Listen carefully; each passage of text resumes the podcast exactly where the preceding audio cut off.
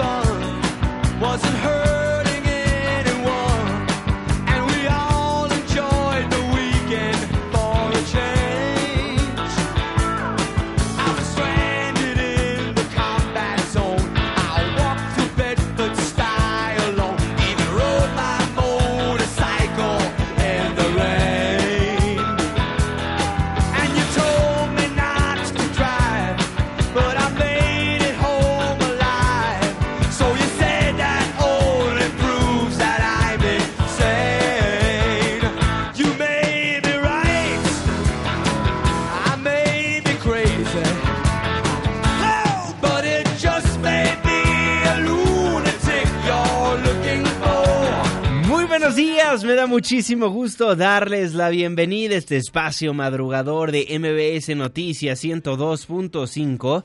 Gracias por acompañarnos antes del amanecer. Mi nombre es Juan Manuel Jiménez y como todos los días, como todas las mañanas, lo invito a que nos acompañe, a que nos sintonice hasta las seis en punto para que desde muy temprano se informe de las noticias más relevantes de nuestro país. En este espacio, en este programa que hacemos absolutamente todos, por lo cual lo invito a formar parte de la expresión en línea y nos deje saber lo que opina de lo que le presentamos a lo largo de estos 60 minutos de información. En Twitter e Instagram me encuentra como arroba Juanma Pregunta, Facebook Juan Manuel Jiménez y nuestro WhatsApp 55 16 34 53 95.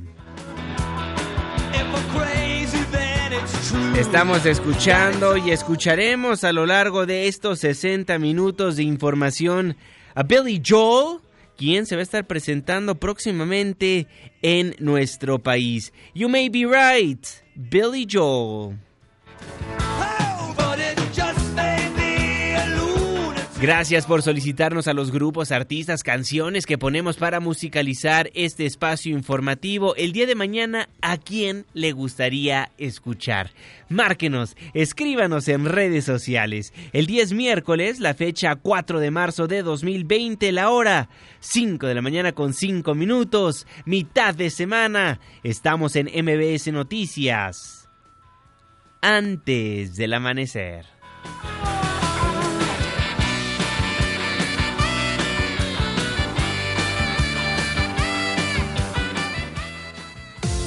¿De quién es el santo?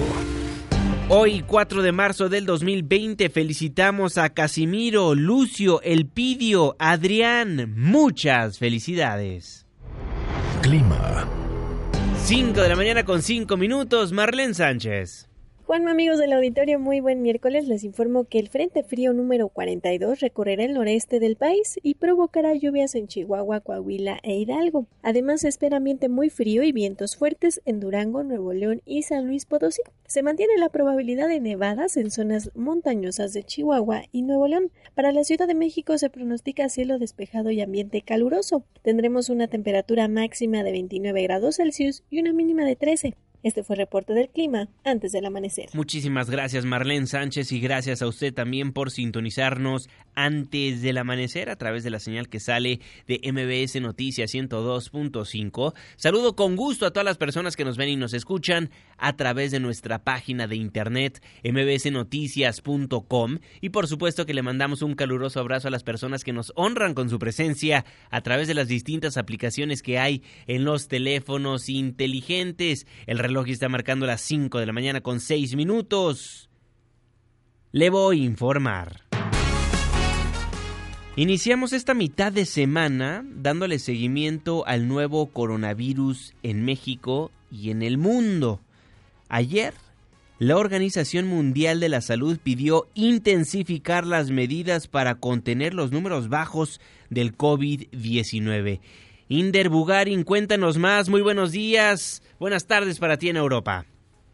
Buenos días, Juanma. Saludos, México. La Organización Mundial de la Salud pide endurecer medidas contra el coronavirus. Dice que no es momento de confiarse, de tirar la toalla, cuando aún es posible erradicar la enfermedad, particularmente en América Latina, en donde los casos son contados. Escuchemos a Pedro Adano, titular de la OMS.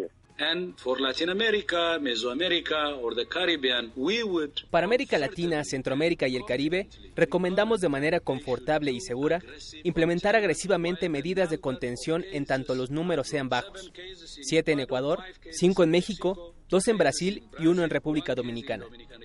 El Consejo de las Autoridades de la OMS tiene lugar en un momento en que aumentan eh, eh, las medidas extraordinarias en Europa, por ejemplo, en Francia, 120 escuelas permanecieron cerradas al menos hasta el día de ayer. También en Francia, el ministro de Salud, Oliver Veran, recordó, o más bien recomendó a la población que no evitar saludarse, hay que evitar saludarse de mano. En Holanda, el Ministerio de Salud propuso evitar los viajes no esenciales al norte de Italia, en donde la tasa de mortalidad del virus ascendió al 9 al 3.9% de la media del 2%. En Alemania y Polonia, algunos centros educativos ubicados en zonas que han registrado casos de coronavirus también han suspendido clases, en tanto que en el sur de Noruega, en el puerto de Haugesund, eh, es investigado un crucero eh, alemán con 120 mil, más bien con 1.200 pasajeros, por supuesto caso de COVID-19. Juanma. Inder, muchísimas gracias. Oye, tú que vives en Europa, ¿cómo está la psicosis en esa parte del mundo? Veíamos un video viral de Angela Merkel que pues le rechazaron la mano cuando quería saludar a una persona. ¿Cómo está la situación por allá? Eh, todavía es muy cautelosa. Por ejemplo, en Bélgica se han registrado algunos casos de coronavirus en algunas escuelas, pero no han tomado ninguna medida extraordinaria. Entre la población te podría decir que alguna gente sí toma medidas, no pide saludar de mano, pero por el resto eh, no hay esa tal psicosis. Lo que sí estamos viendo es que la gente eh, está escuchando el coronavirus, algunos niños le preguntan de qué se trata, pero ah, por el momento todavía no llevamos ese extremo. Aunque puede haber casos excepcionales, por ejemplo en el norte de Italia, en donde han habido medidas extraordinarias, algunos niños han perdido clases, algunos centros educativos, eh, deportivos también han suspendido sus actividades, entonces eh, difiere del, país a otro. De acuerdo. Inder Bugarin, muchísimas gracias, buenos días. Seguimos pendientes. Inder Bugarin, nuestro corresponsal en Europa, la Organización Mundial de la Salud, pidió a los países de América Latina no confiarse ante las medidas de contención del COVID-19. En tanto, en nuestro país, el director de epidemiología, José Luis Alomía, señaló que en 28 entidades se han registrado casos sospechosos de coronavirus, por lo que en este momento analizan a 38 personas con pruebas de laboratorio y los únicos estados que no registran sospechosos estos casos son Guerrero, Nayarit, Campeche y Tlaxcala. En conferencia de prensa detalló que de los 38 casos sospechosos por COVID-19, en su mayoría son personas que viajaron a Italia, Japón, Corea del Sur y Singapur y aclaró que entre los casos que investigan por nuevo coronavirus no se encuentran los 13 repatriados desde China vía Francia y Colombia parte de la conferencia de prensa que ofrecieron ayer las autoridades sanitarias desde Palacio Nacional. Tenemos contabilizados ya 75 casos que se han descartado por laboratorio. Tenemos 39 casos sospechosos que estarían pendientes de resultados. Estos 39 casos sospechosos van a poder ustedes encontrarlos en la tabla resumen. Ahí en la tabla resumen pueden identificar eh, de qué estado son. Continuamos o seguimos con nuestros eh, cinco casos eh, confirmados importados hasta el día de hoy, además de un contacto portador que tuvo resultados positivos y que en las últimas 24 horas continúa sin desarrollar signos y síntomas de enfermedad, por lo tanto continúa con la clasificación de eh, contacto portador. Tenemos ya 28 estados en el país que han notificado al menos un caso sospechoso al día de hoy. Eh, esto llamó la atención porque precisamente esto tiene que ver con la eh, capacidad del Sistema Nacional de Vigilancia Epidemiológica que opera en todas las entidades federativas que en el hoy están poniendo en práctica la definición operacional de caso sospechoso y están haciendo una búsqueda, una búsqueda intencionada, intensiva, ¿sí? Eh, identificando a personas que tienen una infección respiratoria aguda en el hoy, pero siendo muy puntuales en la pregunta si tuvieron el antecedente de viaje. Hay una persona de 44 años en el Hospital General de México que está siendo estudiada, cumple con los criterios de, casos eh, sospechoso o, probable y estamos esperando los resultados de su estudio directamente del INDRE. En tanto, el secretario de Hacienda Arturo Herrera afirmó que es muy temprano para calcular el impacto del coronavirus en México. Sin embargo, aseguró que tendrán recursos en la Secretaría de Salud, así como equipo y material para hacer frente a la epidemia. Donde ahí tenemos que garantizar básicamente dos cosas que hay los recursos para enfrentar la enfermedad y que se tratan de hacer las adquisiciones de los materiales, bienes y suministros que se necesiten lo más rápido posible. Y la tercera tiene que ver, a nivel internacional se está hablando de los esfuerzos que se van a dar tanto por el lado de la política monetaria como por el lado de la política fiscal. Por su parte, Alfonso Romo, el jefe de la oficina de la presidencia, reconoció que estamos ante una emergencia nacional, por lo que es necesario terminar con la burocracia, la cual dijo es un elefante blanco que debemos convertir en caballo de carreras. Al elefante reumático y aquilosado lo tenemos que volver un caballo de carreras. No podemos aceptar burocracias. Estamos en emergencia nacional. No podemos estar con que el permiso salió o no salió. El gabinete ha cerrado filas y estamos preparando un plan para acelerar todo lo que ya está aprobado que por trámite está parado. No podemos aceptar que se pare nada, porque estamos viviendo una emergencia nacional, internacional y nacional.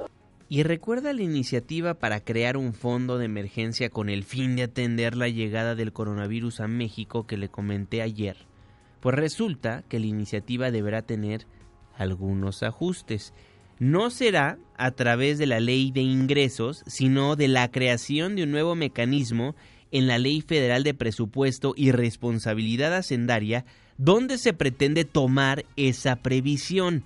El líder parlamentario de Morena en la Cámara de Diputados, Mario Delgado, explicó que su idea es autorizarle al Ejecutivo Federal modificar la estimación de superávit para que solo en casos de emergencia como la del coronavirus e imprevistos no contemplados en la aprobación del presupuesto se puedan tomar recursos de ahorros para poder actuar ante una situación de excepción. La sigo revisando, todavía no. La idea es crear un mecanismo emergente para que el gobierno pueda tener un fondo en caso de que lo necesite para acciones que permitan prevenir o atenuar una posible crisis sanitaria como la del coronavirus. Por supuesto que urge, pero hay que presentar algo, algo bien hecho es un mecanismo nuevo que se establecería en la ley de responsabilidad financiera para permitirle al gobierno ajustar la meta de superávit primario hasta en un porcentaje que permita enfrentar situaciones eh, de emergencia sanitaria como la que estamos viviendo para evitar que tenga un impacto en la economía solo se podría, o sea, la cláusula de activación de este seguro, de este fondo emergente, sería claramente ante una situación inesperada, no prevista en las consideraciones para la aprobación del paquete económico del año en curso. Mi idea es que el gobierno le pida autorización a la Cámara para activar este fondo y la Cámara tenga un plazo de cinco días para autorizárselo y que tenga un monto claramente definido, el cual no podrá sobrepasar. Entonces sería, y solamente en los casos o en los ejercicios fiscales en donde exista superávit primario para evitar el endeudamiento. Bueno, ya veremos lo que pasa con esta iniciativa para crear un fondo de emergencia con el fin de atender la llegada del coronavirus a nuestro país. Y autoridades del Estado de México informaron que en las últimas horas se detectaron cinco nuevos casos, cinco nuevos casos sospechosos de COVID. cuyos pacientes no tienen sintomatología grave y ya están haciendo los análisis para confirmar o descartar las infecciones. El gobernador de la entidad, Alfredo del Mazo Maza, dio a conocer la mañana de ayer que estas nuevas presunciones ya están siendo valoradas, por lo que en caso de que una o más resulten positivas, se tienen listos los protocolos sanitarios para prevenir y atender a los pacientes. Eso sí, pidió que por el momento no haya pánico ni desinformación. Tenemos en el Laboratorio de Salud del Estado la capacidad para realizar las pruebas necesarias y detectar el coronavirus. Y en el caso del Estado de México hay cinco sospechosos que están en proceso de realizarse las pruebas y una vez que se realicen estas pruebas se estará dando a conocer sus avances. Presentan síntomas leves cada uno de los cinco. Y autoridades de la Secretaría de Salud del gobierno capitalino aseguran que hay suficientes pruebas para detectar casos de COVID-19 por lo que descartan incrementar su compra. El gobierno capitalino le exhortó a la ciudadanía a no alarmarse. Al respecto, la jefa de gobierno aclaró que la situación por esta enfermedad se mantiene en riesgo bajo. ¿Quieren les puede dar toda la información Oliva, la secretaria de Salud? En efecto, el día de ayer, eh, de acuerdo con la información que dio la Secretaría de Salud Federal del Gobierno de México, hay una persona que ya dejó el Instituto Nacional de Enfermedades Respiratorias, que se encuentra mejor. Todos los casos han sido leves, no hay ninguno de gravedad y ya los detalles los puede dar la Secretaría de Salud. Sí, hasta ahora es de bajo riesgo y todas las medidas preventivas que ya conocemos. Son las 5 de la mañana con 18 minutos. En México van 75 casos descartados, 39 casos sospechosos, continúan los 5 casos confirmados, estos casos importados como dice la autoridad federal, es decir, no se contagiaron en México, se contagiaron en el exterior de nuestro país, la gran mayoría en Italia, los cinco casos confirmados en Italia y 28 estados han detectado al menos un caso sospechoso. Le estaremos informando todas las mañanas de lo último en la información. Son las 5 de la mañana con 19 minutos. Y dándole seguimiento a más temas del sector salud, recordará que ayer le comenté que la aplicación de un medicamento contaminado que le fue suministrado a pacientes en el hospital de Pemex en Villahermosa, Tabasco, durante el proceso de hemodiálisis, provocó la muerte de una persona. Pues resulta que ya van dos las personas que pierden la vida por esta negligencia. Nos vamos hasta Tabasco. Víctor Esquivel, ¿cómo estás? Buen día. Buenos días, Juanma. El segundo fallecimiento de un paciente que recibía hemodiálisis en el hospital de Pemex en Villahermosa, Tabasco, al que le fue suministrado el fármaco conocido como heparina sódica, contaminado con una bacteria, fue confirmado por Petróleos Mexicanos. A través de un comunicado, Pemex informó que se mantiene a 42 derechohabientes bajo seguimiento médico. De ellos, 22 se atendieron de manera ambulatoria, 16 permanecen hospitalizados y 4 se encuentran en terapia intensiva. Además de que derivado de las dos muertes registradas, una el 29 de febrero y otra la madrugada del 3 de marzo, se integró la carpeta de investigación contra quien o quienes resulten responsables. En entrevista, Adolfo Palacios Jiménez, familiar de una paciente afectada, reportó que su madre, Patricia Jiménez Marín, falleció la madrugada del martes luego de que le fue suministrado la heparina sódica en el hospital de Pemex. Vamos a escucharlo. Bueno, el día pues se puso muy mal. Se puso a vomitar y con mucha calentura la trajimos y aquí la estabilizaron. Sí, sí, le suministraron el heparina. Son tres fallecimientos, tres fallecimientos. Sí, porque lo que me está diciendo que era uno, pues son tres fallecimientos. Que se ponga la mano en el corazón también el director de aquí y de la cara y diga lo que pasó y qué bacteria es la que está pasando con todos los pacientes. Cabe señalar que de acuerdo a Pemex se ha identificado a la bacteria contaminante denominada Klebsiella y que ha dado positivo en los cultivos de heparina contaminada que le fue suministrada a los pacientes, mientras que los familiares no descartan demandar al hospital. Hasta aquí el reporte desde Tabasco. Muchísimas gracias, Víctor. Víctor Esquivel, nuestro corresponsal en Villahermosa, Tabasco. Esperemos hasta ahí paren las muertes por este medicamento contaminado. Dos, dos, dos muertes confirmadas hasta el momento. En tanto, el presidente López Obrador en su conferencia mañanera aseguró que ya se investiga la aplicación de la heparina sódica contaminada. Sí, pero no solo eso, se está haciendo una investigación. El sistema o los servicios de hemodiálisis, desgraciadamente, fue una infección que le causó la muerte a un trabajador de Pemex. Es un hospital de Pemex y hay 40 afectados por lo mismo. Entonces, estamos buscando que esto mejore realmente. Estamos buscando que esto mejore, decía en su conferencia mañanera el presidente Andrés Manuel López Obrador como esperemos que también mejore la situación del desabasto de medicinas en los hospitales del país. Ayer, la Secretaría de Salud afirmó que han sido distribuidas casi 6.000 piezas de medicamentos oncológicos y en esta primera semana de marzo avanzará la entrega en otras 17 entidades del país. Medicamentos con los que se atenderán las crisis locales en Tijuana y Acapulco. El subsecretario de Prevención y Promoción de la Salud, Hugo López Gatel, señaló que en el Instituto Nacional de Neurología y Neurocirugía se reactivó la entrega de insumos médicos y el 81% de las claves críticas o medicinas indispensables han sido suministradas. Se registró la reapertura de las áreas de urgencias y terapia intensiva y será el próximo 27 de marzo cuando se designe el nuevo director de la institución por medio de su junta de gobierno. Y en el caso del Hospital de la Mujer, se verificó la falta de medicamentos y material de curación y se halló que la institución debía 86 millones de pesos con los proveedores y por eso no los abastecían. Parte de lo que dio a conocer el subsecretario de Salud.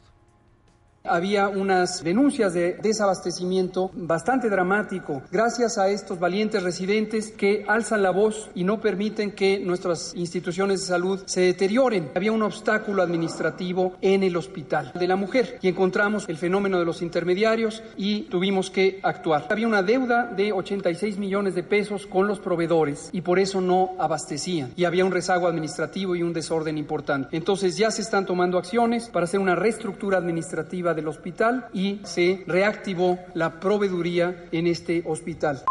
Tenemos un progreso importante con eh, los medicamentos oncológicos. Hemos continuado en esta misión de rescate en donde el gobierno federal entró a cubrir la insuficiencia de un proveedor privado que es monopólico, pero nosotros estamos respaldando el abastecimiento de los medicamentos oncológicos. Recientemente había un poco de inquietud sobre eh, dos regiones del país, específicamente Tijuana y Acapulco, donde no habían llegado los medicamentos que ya habíamos enviado. Ya nos aseguramos de que estén en uso en el punto de servicio. Se han entregado este último embarque de casi 6.000 piezas al final de febrero. Pero esto va a continuar, el gobierno sí responde y cubre estas necesidades. El gobierno sí responde.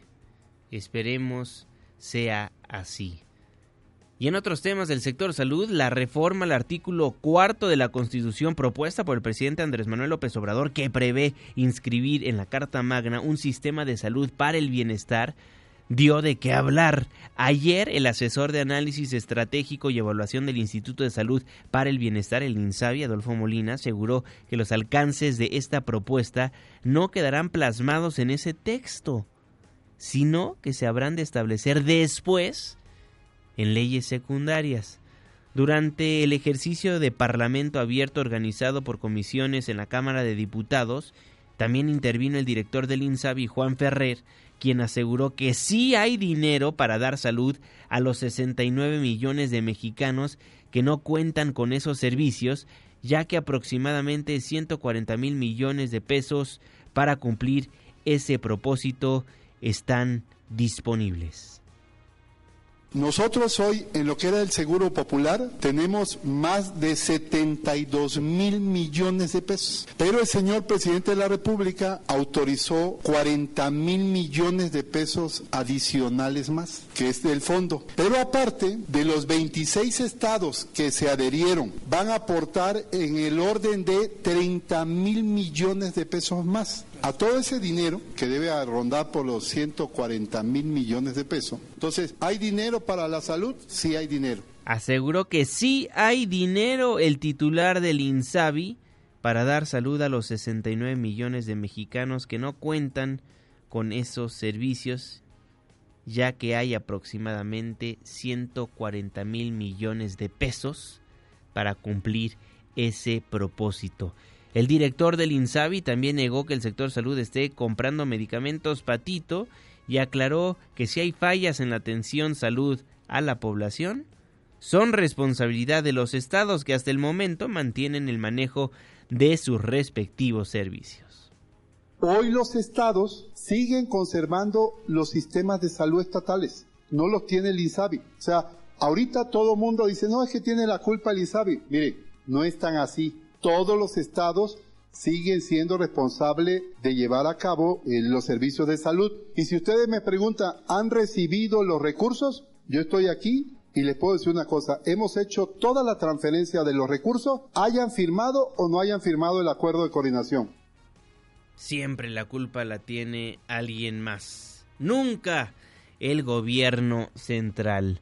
Son las 5 de la mañana con 27 minutos. Continúan los trabajos para sellar las cinco filtraciones de la gasolinera ubicada en Angares frente a la Terminal 2 del Aeropuerto Internacional de la Ciudad de México. Las estaciones de Pantitlán, Angares y Terminal Aérea de la Línea 5 van a permanecer cerradas. Personal de Pemex, del Metro, de la Secretaría de Gestión Integral de Riesgos y Protección Civil realizan pruebas en los depósitos de gasolina.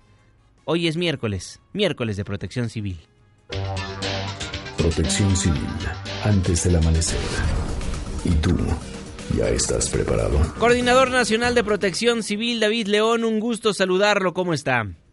Querido Juanma, qué gusto saludarte a ti y a todo el auditorio de antes eh, del amanecer. Lo describes bien, continuamos trabajando en equipo en este incidente, eh, en esta estación de servicio cercana al aeropuerto que mantiene tres estaciones del metro cerradas. Es importante decir, Juanma, que eh, debe, por supuesto, genera molestias para los que somos usuarios del metro el no poder utilizar esas tres estaciones, porque nos modifica la dinámica, aunque el gobierno de la ciudad está dando de manera adecuada una opción alterna eh, a, través de camiones.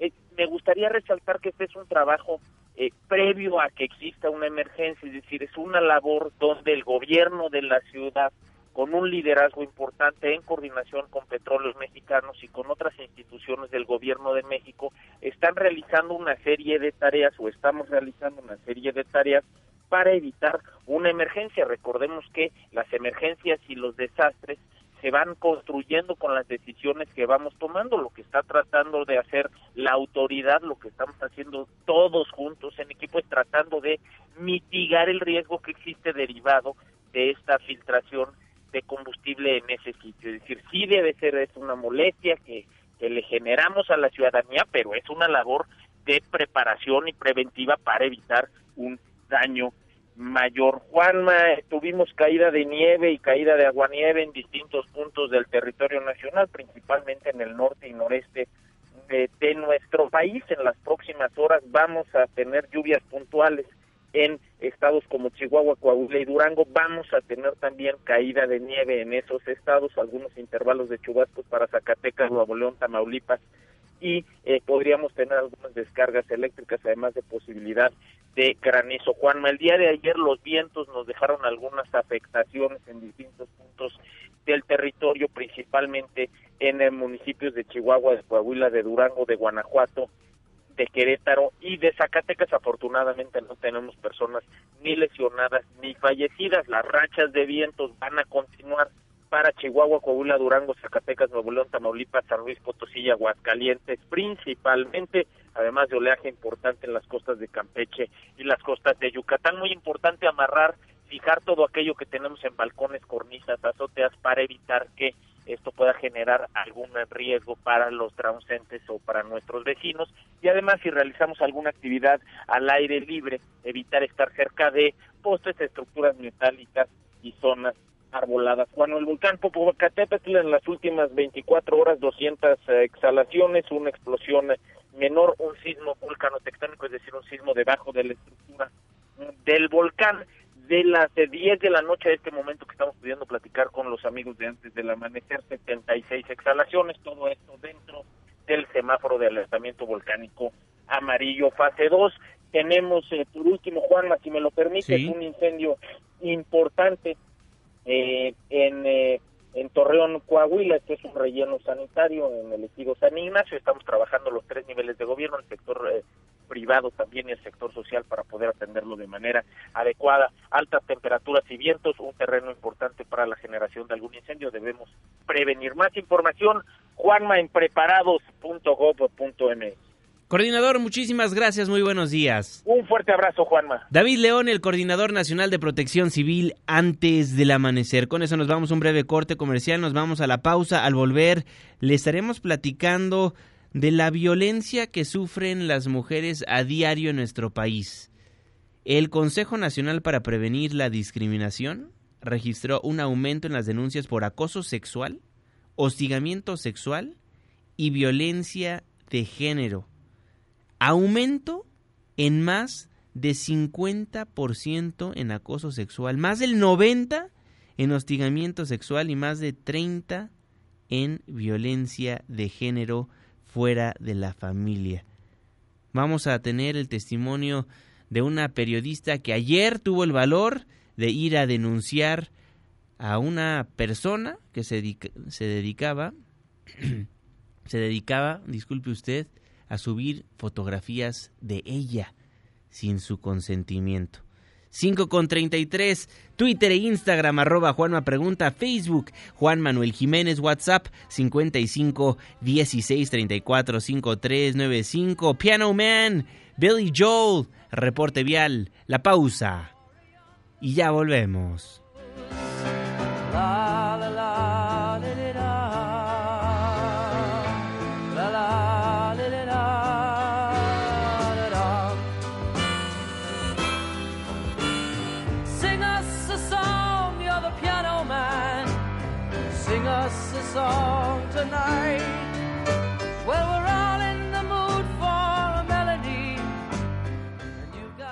Antes del amanecer, con Juan Manuel Jiménez. Con Juan Manuel Jiménez. Continuamos.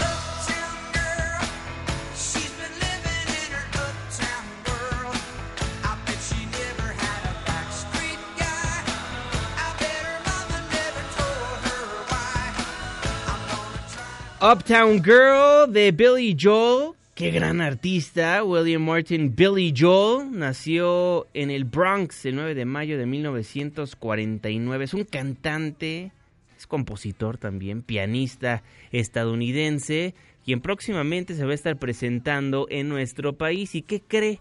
Le tengo boletos para que vaya a verlo. Cinco pases dobles para Billy Joel en concierto en el Foro Sol el día viernes 6 de marzo a las 9 de la noche. Si quiere uno de estos boletos, márquenos al 5166125 y díganos la cuenta de Twitter de su servidor. La única condición es que le diga a la persona que le conteste cuál es el Twitter de su servidor. 5166125, cinco pases dobles para Billy Joel. Estamos escuchando a este artista con su canción Uptown Girl.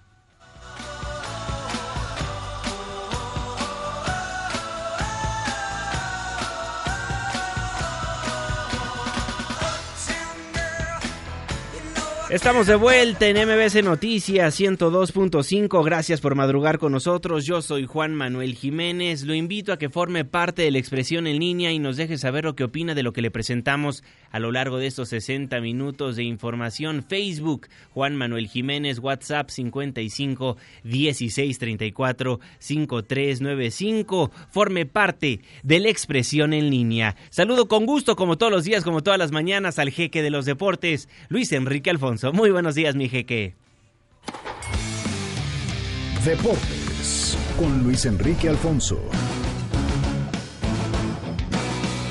Mi querido Juanma, mitad de semana. Y bueno, tema coronavirus, Juanma, para variar. Y en el deporte, después de aquel caso del jugador de la Serie C de Italia que fue diagnosticado con el llamado también COVID-19. Esta es la noticia pues más, más fuerte desde que se sabe del brote, insisto, en tema deportivo. Las autoridades sanitarias de Emiratos Árabes Unidos confirmaron que seis ciclistas están infectados por esta pandemia. Según los medios locales, se tratarían de dos rusos, dos italianos, un alemán y un colombiano. Este último es, eh, incluso se ha hablado de que es eh, Fernando Gaviria. ¿Por qué? Porque es el único competidor de esa nacionalidad que quedaba en aquel país. Habían algunos, pero habían salido ya y pues recordemos canceló el tour a dos fechas de culminar el evento como tal, poniendo en cuarentena a todos los involucrados y ahora se sabe que son seis los ciclistas que están infectados por coronavirus. Y hablando del tema, Juanma, siguen suspendiendo partidos de fútbol en Italia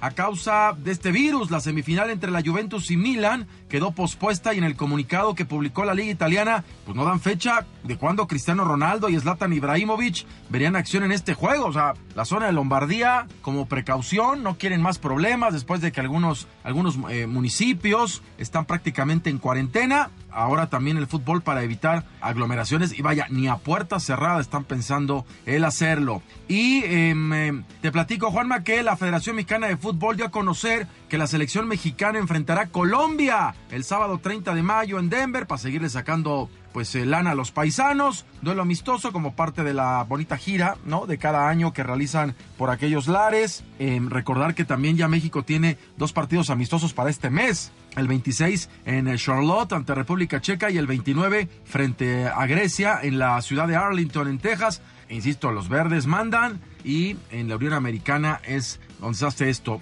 Habrá que ver qué pasa con el COVID-19, pero por lo pronto se sigue agendando partidos para la selección mexicana. O sea, la maquinaria no para, pues, ¿no? En la máquina de hacer dinero del otro lado de la frontera. Y el Liverpool, Juanma, no perdían, acumulaban 44 encuentros invicto. 18 victorias al hilo. El sábado le dijeron adiós a la racha tras caer en la liga y ayer el Liverpool, considerado el mejor equipo del mundo en 2019, quedó eliminado en octavos de final de la FA Cup al perder 2 por 0 ante el Chelsea. William y Barkley marcaron para los Blues, pero es un duro golpe.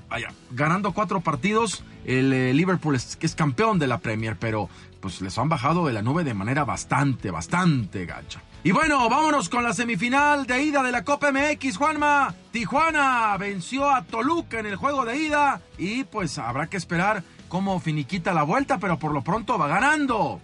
Y ya para terminar, Juanma, el Atlas buscará dejar pues atrás cuatro derrotas consecutivas. Se enfrenta el viernes a las Chivas, llamado Clásico Tapatío. Esto dijo Martín Nervo y Camilo Vargas, porque caray, no da una, ¿eh? No da una este equipo. A cualquier persona le gustaría jugar este, esta clase de partidos, así que estamos enfocados 100% en, en lo que es el partido ante Chivas, dejando atrás todo lo que ya pasó, lo que no se puede solucionar. Vamos a, a, tener una semana de mucha alegría, de mucha concentración para llegar lo mejor posible al clásico.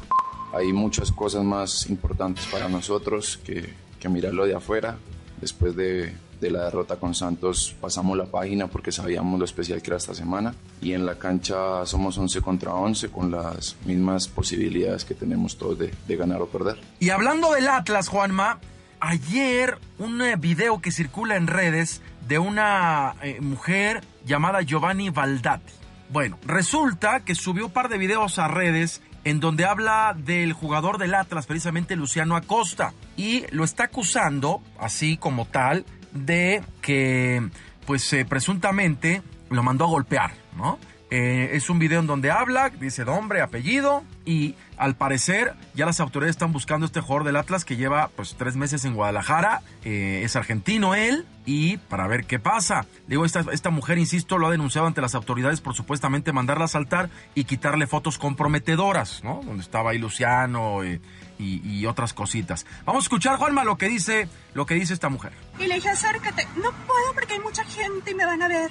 No había nadie, pero ahí me quedé parada y estaba distraída porque aparte está hablando por teléfono con una amiga y en eso se acerca un señor y me jala y de pendeja no digas nada porque te meto un pepazo. Pero sí, supe que fue él, porque aparte que no hizo nada por defenderme, siendo que le estaba gritando. Pues eso que les conté, que me estaban diciendo que el jugador de Atlas que te estás cogiendo, el único jugador de Atlas que actualmente me estoy cogiendo es Luciano Federico Acosta. Así que es tan obvio. Aparte por lo del celular y que sus conversaciones y todo lo que me hicieron borrar antes de quitármelo, pues no sé.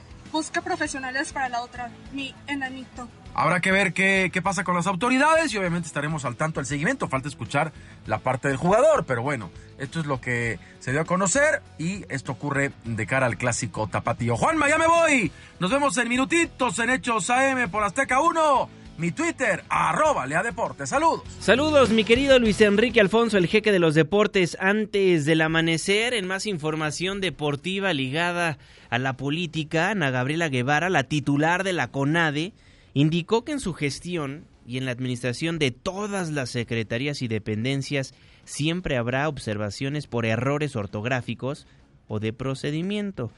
Pero no va a haber corrupción, dijo Ana Gabriela Guevara. Consultada por las revisiones contra la CONADE realizadas por la Secretaría de la Función Pública y la Auditoría Superior de la Federación, que han denunciado, por cierto, una serie de irregularidades que suman más de 12 millones de pesos, Ana Gabriela expresó que no tiene nada que decir ante los señalamientos. La verdad que fue un poco adelantado y alevoso el decir sí, si encontramos irregularidades. Todas las secretarías, todas las dependencias en observaciones tienen irregularidades, pero eso, a decir que hay delitos graves de corrupción, pues dista mucho. Aparte, todavía en el supuesto que se encontrara, pues todavía le queda camino largo porque tenemos también derecho a defendernos y yo creo que aquí lo más grave de todo pues fue la violación al derecho de réplica y a la presunción de inocencia. Entonces, no se puede determinar sin haber concluido el debido proceso. No, pues es un linchamiento político, no le podemos dar otra connotación. La cuarta transformación llegó a, pues, a limpiar todo eso y pues también hemos pisado callos.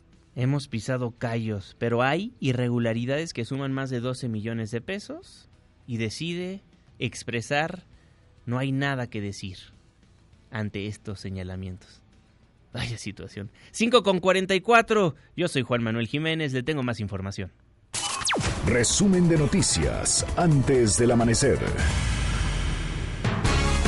Persiste el acoso sexual, laboral y la discriminación a mujeres policías en México. Juan Carlos Alarcón, buen día. Gracias, Juanma. Muy buenos días. Un 35% de las mujeres policías de diferentes corporaciones a nivel nacional fueron víctimas de acoso sexual. Siete de cada diez sufrieron violencia de género cuando estuvieron en la academia o instituto de formación policial, mientras que cuatro de cada diez han sido víctimas y han presenciado algún tipo de discriminación o acoso dentro de sus corporaciones con apoyo de la Embajada de Canadá en México y con la colaboración de la Secretaría de Seguridad del Estado de México y de la Dirección de Seguridad Municipal de Nezahualcóyotl, la organización Causa en Común elaboró el estudio Ser Mujer Policía en México. En este se dio a conocer que solo el 17% de víctimas o testigos de conductas indebidas denunciaron a sus agresores y el resto rehusó hacerlo por temor a represalias por parte de sus jefes superiores, aseguró Pilar de Siga, investigadora de Causa en Común. Para realizar esto, aplicamos la encuesta a 300 mujeres policías combinadas Estado de México y NESA. Hicimos una encuesta de alrededor de 60 preguntas que contestaron de manera anónima y confidencial. Y de ahí nosotros lo que queríamos encontrar es, número uno, cómo consideran que son las condiciones laborales de ellas en las corporaciones y cómo va siendo su paso por los diferentes momentos del desarrollo policial. Explicó que después de realizar las 300 encuestas se descubrió que 5 de cada 10 mujeres consideran que hay discriminación dentro de las corporaciones policiales, ya que solo el 21% ha recibido algún tipo de ascenso o promoción laboral. A un 28% le dieron estímulos por su labor y 3 de cada 10 uniformados prefieren no participar en los concursos de ascenso ya que los consideran inequitativos. Hasta aquí la información. Gracias, Juanca. Un 35% de las mujeres policías de diferentes corporaciones a nivel nacional fueron víctimas de acoso sexual. Siete de cada diez sufrieron violencia de género cuando estuvieron en la academia, mientras que cuatro de cada diez han sido víctimas y presenciado algún tipo de discriminación o acoso dentro de sus corporaciones. Y en la Cámara de Diputados existen al menos 11 denuncias por acoso sexual que deben ser atendidas y derivar en la sanción de los funcionarios de medio rango involucrados. Así lo reveló la diputada del Partido Encuentro Social, Olga Patricia Sosa. Y no puedo omitir que aquí en Cámara hay al menos ocho casos denunciados en el área médica y al menos otros tres en las áreas administrativas de esta Cámara. El PES acompañará a todas las mujeres que en esta Cámara han hecho una denuncia de acoso sexual hasta que esto sea esclarecido y se sancione a los responsables. El Consejo Nacional para Prevenir la Discriminación registró un aumento en las denuncias por acoso sexual en un 59%, hostigamiento sexual en un 91% y violencia de género fuera de la familia en 38% de enero del 2019 al mismo mes del 2020. 11 mujeres son asesinadas diariamente en el país por el simple hecho de ser mujeres. 6 de cada 10 han sufrido algún tipo de acoso. Y ayer, ayer viendo mi Instagram, me topé la historia de una compañera de Milenio, una gran reportera del mundo del espectáculo, que denunciaba haber sido víctima víctima de acoso por redes. Hablaba sobre unas fotografías que subieron sin su consentimiento a una página de Facebook. Historias más tarde se encontraba en el Ministerio Público presentando la denuncia correspondiente. Es de admirar cuando mujeres se atreven a denunciar, ya que hay muchos hombres que ven esto como una exageración o las estigmatizan o los mismos servidores públicos les dicen que no va a proceder su denuncia, entonces, pues que mejor ni procedan. Pero Violeta Moreno no se quedó callada y procedió. Violeta, buenos días, ¿cómo estás? Juanma, muy buenos días, qué gusto y qué, qué linda presentación, muchas gracias. Yo también te admiro mucho, en verdad, y qué gusto poder enlazarme contigo. Gracias, Violeta. Pues el día de ayer subiste una historia a tu Instagram donde dabas a conocer que fuiste víctima de una persona que se dedica a subir fotografías a las redes sociales, fotografías tuyas, sin tu permiso, sin tu consentimiento, y obviamente los comentarios que había en esa fotografía son detestables. Entonces decidiste acudir al Ministerio Público a presentar la denuncia correspondiente. Así es, mira, te cuento rapidísimo cómo comenzó un compañero, incluso también periodista de espectáculos, me marcó ayer la noche y me dijo, oye, te mandé unos mensajes por WhatsApp, no las viste. Y yo, ay, es que vengo manejando y de repente me dijo, no, chécalas. Entonces me estacioné y empiezo a ver que hay unas fotografías mías en una página de Facebook llamada, así tal cual, exhibiendo la belleza de mi esposa, novia, amante. Y dije, ¿qué es esto? Entonces de repente empecé a ver como un bonche de fotos mías, o sea, en distintas ocasiones, de vestido, en jeans, y de repente dije, ¿qué es esto? Y le dije, ¿quién te enseñó? ¿Qué, qué está pasando? Y me dijo, no sé, yo, yo pensé que, que sabías de esta página. evidentemente no sabía. Y de repente empecé a bajar eh, la página y comencé a ver que no era yo la única que estaba dentro de, de ese lugar de Facebook, sino que también había mm, decenas de mujeres más, entre ellas dos amigas periodistas mías también, Cristina Ibáñez y Lucero Calderón, una de Grupo Imagen, otra de Sensacine. Entonces de repente yo les dije, oiga, le dije, dejado acá. Entonces le colgué y yo me metí a ver la página y de verdad no sabes, Juanma, cómo me, eh, la sangre me recorrió horrible. Dije, ¿qué es esto? ¿Qué es esta asquerosidad? Entonces me, les escribí a mis amigas, le dije, vean esta página. Yo a los a la media hora empecé a compartirlo en mi Facebook de que por favor me ayudaran a denunciar esta página. Muchísimas mujeres se unieron, incluso hombres también estuvieron apoyando, ayudar, ayudándome a bloquear la página a que se bajara. Yo tomé screenshots, tomé capturas de pantalla de todo esto y la verdad es que fue muy difícil porque yo empecé a, o sea, me sentía muy mal. De verdad, estas cosas o si, afectan a las mujeres de saber, a ver, ¿quién me está robando mis fotografías? Yo sé que son públicas de alguna manera, pero no tiene nadie el derecho de agarrarlas sin mi, sin mi permiso, sin mi consentimiento. Entonces, esta publicación que yo hice se las compartí también a un grupo de mujeres que tenemos, es un grupo privado de mujeres, donde estamos justo para el paro que viene el 9 de marzo y la marcha del 8 de marzo y ahí nos apoyamos entre tantas mujeres. Entonces, de verdad que yo sentí increíble. Tengo también un grupo en Milenio de mujeres periodistas donde cualquier cosa que no nos gusta de algo, pues lo, lo, exponemos, ¿no? Y nos apoyamos. Sí, Violeta, perdón por interrumpirte. ¿Cuándo fue tu decisión de ir a denunciar? ¿Cuándo dijiste voy a alzar la voz? Ok, esto fue el lunes. El martes yo decidí por la mañana porque verdad no pude dormir. Dije, ¿qué es esto? En la mañana le escribo a Lucero y le digo, vamos a denunciar, no se puede quedar esto así. Aunque sea poner un granito de arena y decir, no solo por nosotras, sino por todas estas mujeres que, que viven acoso de alguna manera. Entonces nos presentamos, yo me informé, empecé a hablar a la policía cibernética, que te ayuda como a ver quién está detrás de todo esto, pero mientras ellos te resuelven, pues pasan muchísimas horas. Entonces, a la, aproximadamente a mediodía nos fuimos a un ministerio público que nos quedaba cerca de donde estábamos nosotras, eh, por la delegación en la alcaldía de Coyoacán. Nos presentamos y dijimos, y dijimos bueno, nos tienen que atender. Sí nos atendieron, fue un poco tardado, la verdad, pero las personas, incluso los hombres que nos atendían, como que ellos lo veían que no era algo mayor, que era algo algo sin importancia. Decían, bueno, pero pues no las violaron. Y empezaron a decir este una clase de tontería. Dijimos, o sea, de verdad nos pusimos muy locas. Dijimos, a ver, hay una ley que te dice que ya no puede haber nada de abuso contra las mujeres.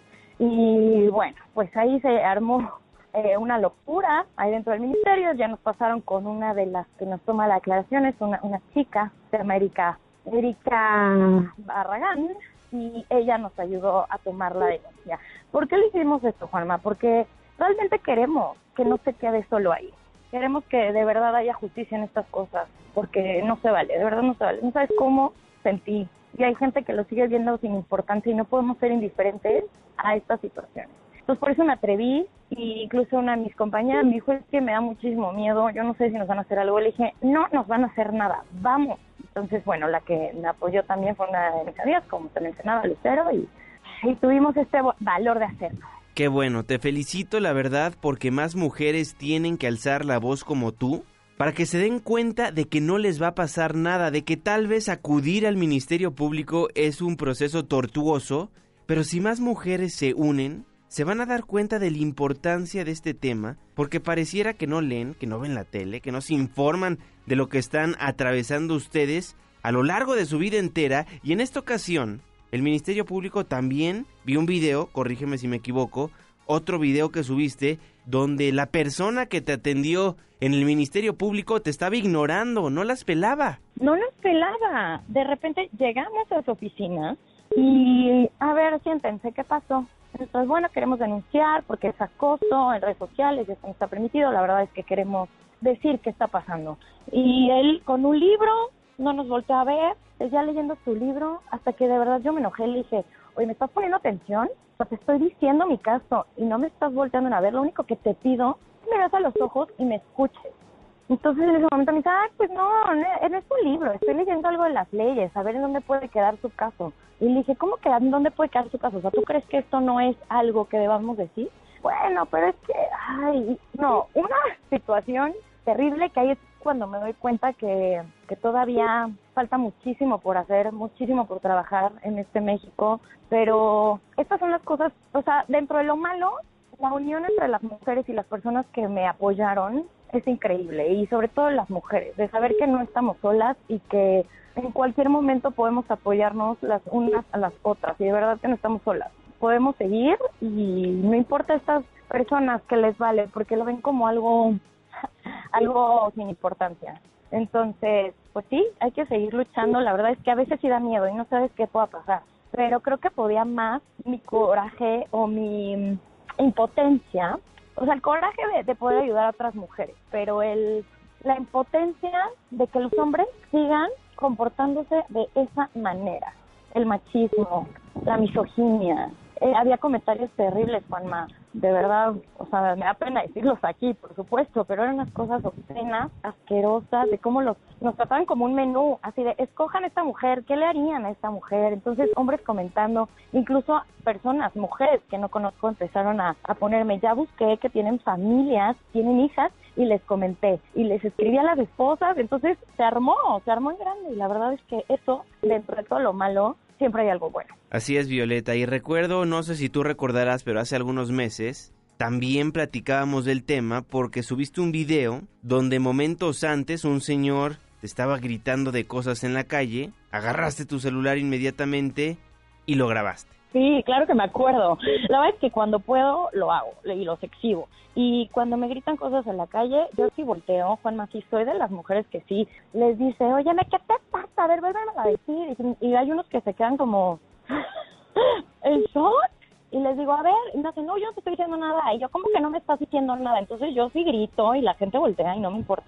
Pero hay veces que incluso muchas personas o, o incluso hombres me dicen, no, porque te pueden hacer algo, no les digas nada, no los grabes, no los expongas. Y yo, no, no, no me vale, o sea, lo dejo grabado, ya sabes. Entonces, sí, sí, hay veces que, que lo hago, no puedo hacerlo con todos, pero es algo que todas las mujeres vivimos, seamos como seamos. ¿Qué mujer no ha vivido que desde que le chismen en la calle o que le digan de cosas, obscenidades, ya no puedes vivir tranquila? O sea, ya no puedes saber ni, o sea, como desde la forma en que nos vestimos, ¿no? Que no puedan dejarnos en paz, para mí es una, es un, es una injusticia, es algo muy triste. La verdad es que sí me pone, sí me pone mal estas cosas. Pues Violeta, qué bueno que levantaste la voz, qué bueno que fuiste a levantar la denuncia correspondiente y por supuesto que estaremos al pendiente y los micrófonos siempre abiertos para ti. Te mando un fuerte abrazo, muchísimas gracias, buenos días. Muchísimas gracias a ti, Juanma, y gracias también por todo el apoyo y por hacer lo que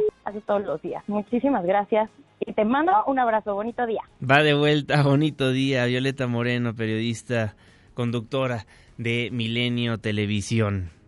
Vaya situación por la que atraviesan las mujeres a diario en nuestro país. Que se den cuenta las autoridades, que se den cuenta lo que sufren las mujeres a diario en México. Con eso nos vamos, con eso nos despedimos. Muchísimas gracias por habernos acompañado a lo largo de estos 60 minutos de información en este espacio, en este programa que hacemos absolutamente todos. Twitter e Instagram, arroba Juanma Pregunta, Facebook, Juan Manuel Jiménez y nuestro WhatsApp 55 16 34 53 95. Gracias por participar con nosotros. Volaron los boletos de Billy Joel pero no se preocupe, le vamos a tener más el día de mañana. Dejamos el 102.5, pero pero nos pasamos al 104.9 en ExaFM. Le tengo un resumen de noticias cada hora a la hora hasta las 10 de la mañana y después nos vemos en la televisión en punto de las 7 de la noche en tu ciudad en tiempo real a través de la pantalla de ADN 40, el canal informativo más visto de México. A nombre de este gran equipo de trabajo, se despide de ustedes su servidor y amigo Juan Manuel Jiménez. Que pasen un excelente miércoles. Ya casi sale el sol. Nos escuchamos mañana en punto de las 5, antes del amanecer.